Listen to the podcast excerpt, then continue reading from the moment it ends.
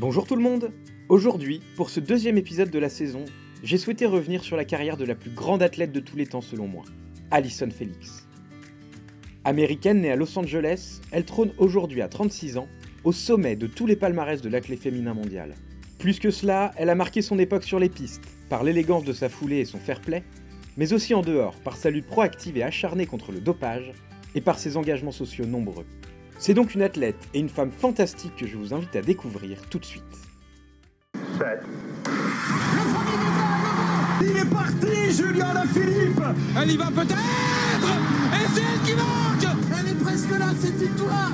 Accélère Accélère. Laure Manodou qui s'envole. Elle est immense, cette championne. Je crois qu'après avoir vu ça, on peut mourir tranquille. Le sport, c'est bien. C'est le 18 novembre 1985 qu'Alison Felix a vu le jour à Los Angeles, à peine plus d'un an après les JO organisés dans la ville d'Hollywood. Fille d'un père pasteur et d'une mère institutrice, elle ne s'intéresse pas tout de suite à l'athlétisme. Au départ, c'est plutôt sur les terrains de basketball de son collège et de son lycée qu'elle s'éclate. Et à vrai dire, s'il y a bien une star dans la famille, ce serait plutôt son grand frère, Wes, qui dès ses plus jeunes années fait preuve d'un talent certain pour le sprint. Champion universitaire au début des années 2000, un titre extrêmement prestigieux outre-Atlantique, il n'est pas loin d'avoir le niveau pour jouer les premiers rôles sur le sprint mondial. Il est alors impossible d'imaginer qu'il deviendra plus tard l'agent de sa petite sœur. Car à ce moment-là, ça fait à peine plus d'une année que cette dernière foule les pistes dans son lycée de North Hills en Californie. Âgée de seulement 14 ans, ses débuts sont pour le moins tonitruants. Dix semaines seulement après avoir chaussé ses premières pointes, elle prend la 7ème place du très relevé 200 mètres des interlycées de l'État de Californie. Ses entraîneurs en sont très vite persuadés.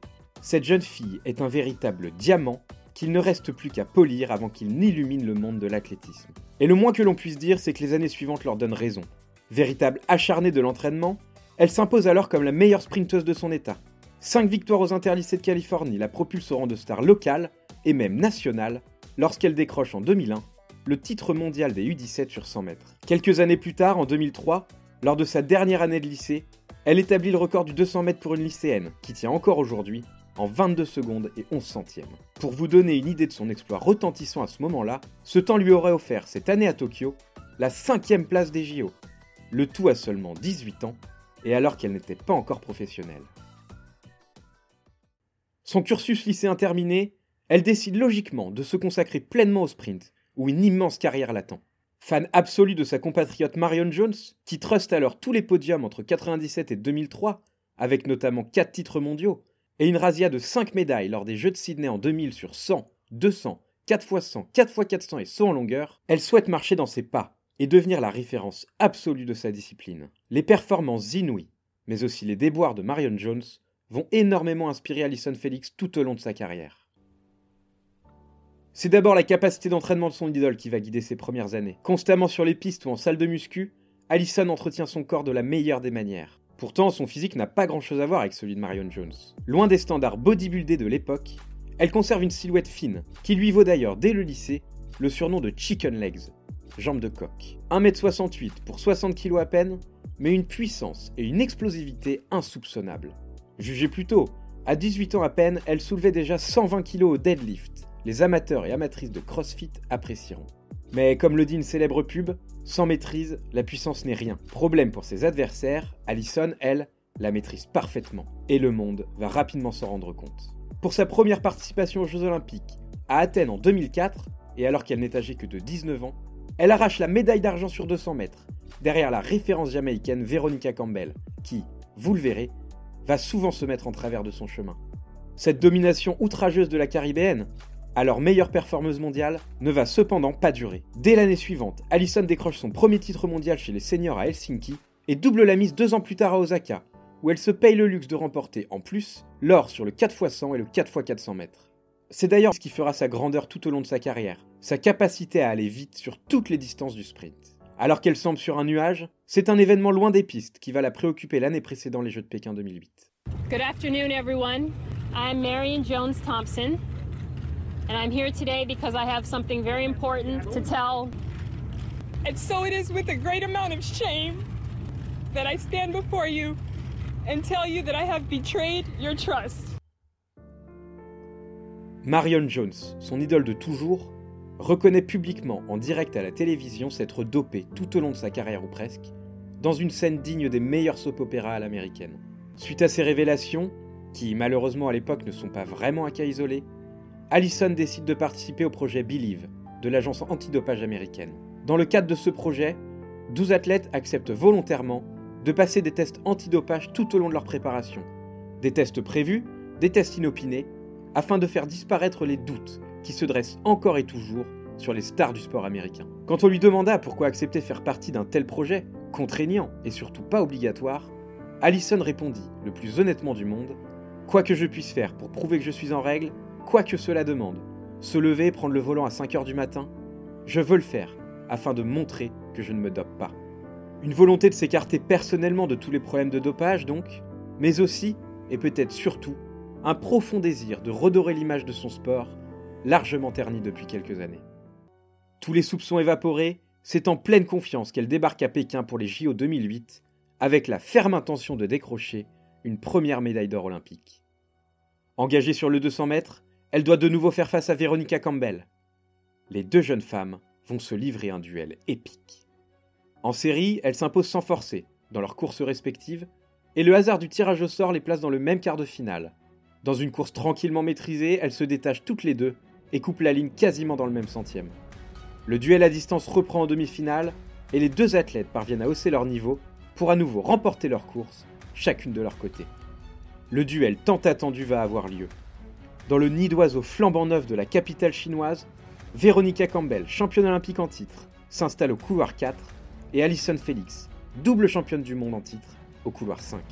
La Jamaïcaine dispose du léger avantage d'avoir son adversaire direct en visu au moment du départ. Plus explosive, elle est capable de lui reprendre rapidement du temps et de sortir en tête à l'entame de la dernière ligne droite. Mais Félix, elle, est capable de tenir plus longtemps sa haute vitesse. C'est un duel de style sur lequel le monde entier a les yeux braqués. La tension est à son comble. La pression est sur les épaules de Félix, qui reste alors la seule chance de titre américain sur le sprint, après le triplé jamaïcain sur le 100 mètres féminin et la démonstration d'Usain Bolt sur 100 et 200 mètres. Les athlètes se placent dans les starting blocks et le départ est donné. Comme prévu, Campbell jaillit des blocs et refait son retard sur Félix après à peine 50 mètres de course. Elle sort en tête pour la dernière ligne droite et Allison semble se tendre. D'autant qu'à sa droite, couloir 6, une autre Jamaïcaine, Karen Stewart, lui tient la dragée haute. Les maîtres avancent et l'inéluctable se rapproche.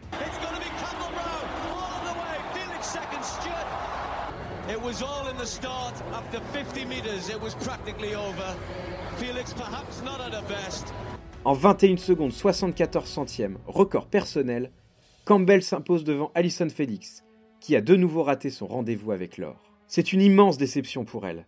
Et même si quelques jours plus tard, elle remportera sa première médaille d'or en relais 4x400 mètres, avec une équipe américaine surdominante, la déception est grande pour celle qui se voyait seule sur la première marche du podium. Ce nouvel échec olympique n'entame pas sa confiance. Dès l'année suivante, elle décroche un troisième titre mondial sur sa distance fétiche. Elle décide alors de s'entraîner également sur 400 mètres, une distance qu'elle apprivoise très rapidement. Dès 2011, elle décroche le titre national, faisant d'elle la seule américaine à avoir remporté le championnat des USA sur 100, 200 et 400 mètres. Tout simplement prodigieux. À l'aube des mondiaux de Daegu en 2011, ce sont donc bien deux médailles d'or qu'elle vise. Malheureusement, elle est battue de 3 centièmes sur 400 mètres, par les Mocho, et, émoussée par la répétition des courses, elle ne prend que la troisième place du 200 mètres, laissant sa rivale de toujours, Campbell, lui ravir le titre pour la première fois de sa carrière. À ce moment-là, Allison a connu des déboires, des victoires, mais elle est âgée seulement de 27 ans. L'année suivant les mondiaux de Daegu, elle arrive pour les JO de Londres remontée comme jamais. Constatant son échec de doubler 200 et 400 au championnat du monde, elle se focalise donc sur le 200 mètres pour enfin remporter une médaille d'or individuelle. Comme depuis le début de sa carrière, Veronica Campbell lui fait face. Mais cette fois, la donne a changé, car la Jamaïcaine n'est plus la seule au top niveau. La seconde Jamaïcaine, Shellian Fraser-Price, championne olympique sur 100 mètres quelques jours plus tôt, ainsi que sa dauphine américaine, Carmelita Jeter, font elles aussi figure d'épouvantail. À vrai dire, c'est sans doute la finale de 200 mètres la plus relevée de l'histoire. Et pour Allison, c'est sans doute sa dernière chance de décrocher un titre olympique individuel. Qualifiée sans peine pour la finale, les quatre femmes se positionnent au couloir 4, 5, 6 et 7 avec, comme il y a 4 ans, le désavantage pour Félix de partir à l'aveugle sur ses principaux adversaires. Son large sourire au moment de sa présentation ne masque pas sa concentration intense au moment où le starter appelle les 8 finalistes à se placer pour le départ. Well, off they go. The flashlights clash. Fraser Price is off well. So too further out is Alison Felix as well, though. Pour une fois, le départ de Félix est bon, et elle ne perd pas de temps dans les premiers mètres de course. À l'entame de la dernière ligne droite, elle est même légèrement en avance, mais les quatre favorites sont quasiment sur la même ligne. Cette fois-ci, l'américaine ne va pas laisser passer son rêve. Déployant toujours aussi efficacement sa merveilleuse foulée, elle écœure une à une ses adversaires. Campbell est la première à craquer, avant que Jeter n'en fasse de même. À 40 mètres de la ligne, la championne olympique du 100 mètres Fraser Price ne peut rien faire face à la vitesse de la reine Alison Felix qui décroche, enfin, son premier titre olympique individuel. C'est une réelle consécration pour elle. Accroupie sur la piste, félicitée une à une par ses adversaires du soir, immense sourire aux lèvres, on peut aisément lire la joie et la fierté qu'elle ressent sur son visage lorsque le stade olympique de Londres lui réserve une immense ovation à l'officialisation des résultats. Le tour d'honneur qui suivra, bannière étoilée sur ses épaules, prolongera un peu plus ce magnifique moment de communion avec des spectateurs acquis à sa cause et heureux d'avoir assisté enfin au couronnement de la reine Alison. Si elle a atteint le sommet de l'Olympe ce jour-là, elle n'en avait pas encore fini avec les JO. Quelques jours plus tard, elle s'offrit un triplé en remportant l'or sur 4x400 et 4x100 mètres, record du monde à la clé. En 2016, elle décrocha une nouvelle médaille d'argent sur le 400 mètres cette fois-ci, et deux nouveaux titres sur les relais, avant de parachever son récital à Tokyo cet été, avec une médaille de bronze sur 400 et un nouveau titre sur 4x400 mètres. À ce jour, et alors qu'elle n'a pas annoncé mettre un terme à sa carrière à 36 ans, elle a déjà remporté 11 médailles olympiques dont 7 titres, 18 médailles mondiales dont 13 titres, des records ahurissants. Mais résumer Alison Félix à son palmarès, à ses strictes performances, aussi exceptionnelles qu'elles soient, ce serait occulter une énorme partie de ce qu'elle est et de ce qu'elle a apporté à l'athlétisme féminin mondial. Comme je vous l'ai déjà dit, elle a toujours été une pionnière en matière de lutte antidopage. Jamais elle n'a été inquiétée par la moindre affaire, alors que la plupart de ses adversaires, Véronica Campbell ou Amante Moncho en tête, ont elles eu affaire à la justice. Plus que cela, elle est devenue un véritable symbole en 2019 lorsqu'elle révéla dans le New York Times la politique post-maternité de son équipementier Nike, dont elle était alors l'une des égéries. En effet, quelques mois après la naissance de son enfant, elle décrivit les pratiques de la marque à la virgule qui, malgré ses résultats exceptionnels durant plus de 15 ans, lui proposa un contrat tout simplement honteux. Une réduction de 70% de ses revenus pendant et après sa grossesse, et en plus, sans aucune garantie, puisqu'elle les débloquerait uniquement en fonction de ses performances à son retour sur les pistes. En plus de cela, Nike lui mit une énorme pression pour l'inciter à reprendre au plus vite la compétition, malgré une grossesse particulièrement compliquée. Après 7 mois et demi de grossesse, un examen médical révéla une prééclampsie, mettant en danger la vie de son enfant et la forçant à accoucher au plus vite. Après plusieurs longues heures d'opération, elle put finalement mettre au monde sa fille. Mais le manque de considération de son sponsor, après cet épisode, qui aurait pu se finir de la plus tragique des manières, outra littéralement Allison, qui décida de changer purement et simplement d'équipementier. Sa tribune, publiée dans le New York Times, où elle affirma que son cas était, je cite, l'un des trop nombreux exemples d'une industrie où les règles sont faites par et pour les hommes, eut pour effet de modifier la politique de la marque américaine vis-à-vis de ses athlètes féminines et de créer une sorte de jurisprudence qui n'aurait jamais vu le jour sans la prise de position courageuse de la sprinteuse. Très engagée socialement, elle fut également consultante pour l'administration de Barack Obama et œuvra pour développer le sport dans les quartiers les plus défavorisés des États-Unis. Enfin, elle est aujourd'hui encore éminemment impliquée dans la lutte pour le droit des femmes noires américaines en termes d'accès aux soins et à l'éducation. Pour toutes ces raisons, Alison Felix est une légende. Par sa longévité, comme en témoignent ses 18 ans de carrière au plus haut niveau, et ses 5 Olympiades, dans lesquelles elle a, à chaque fois, ramené au moins une médaille individuelle, par sa force de caractère qui l'a poussée à poursuivre son rêve olympique pendant toutes ces années, par son courage qui lui permit de s'insurger contre le plus grand équipementier du monde, et par son travail fou qui lui offrit de nouveaux titres olympiques après une grossesse extrêmement difficile. Je ne sais pas si on aura la chance de la revoir réaliser de grandes courses sur les pistes d'athlétisme, mais je n'ai en revanche aucun doute sur le fait qu'on entendra de nouveau parler d'elle pour ses actions en dehors des terrains, qui, pas à pas, contribuent à changer le monde.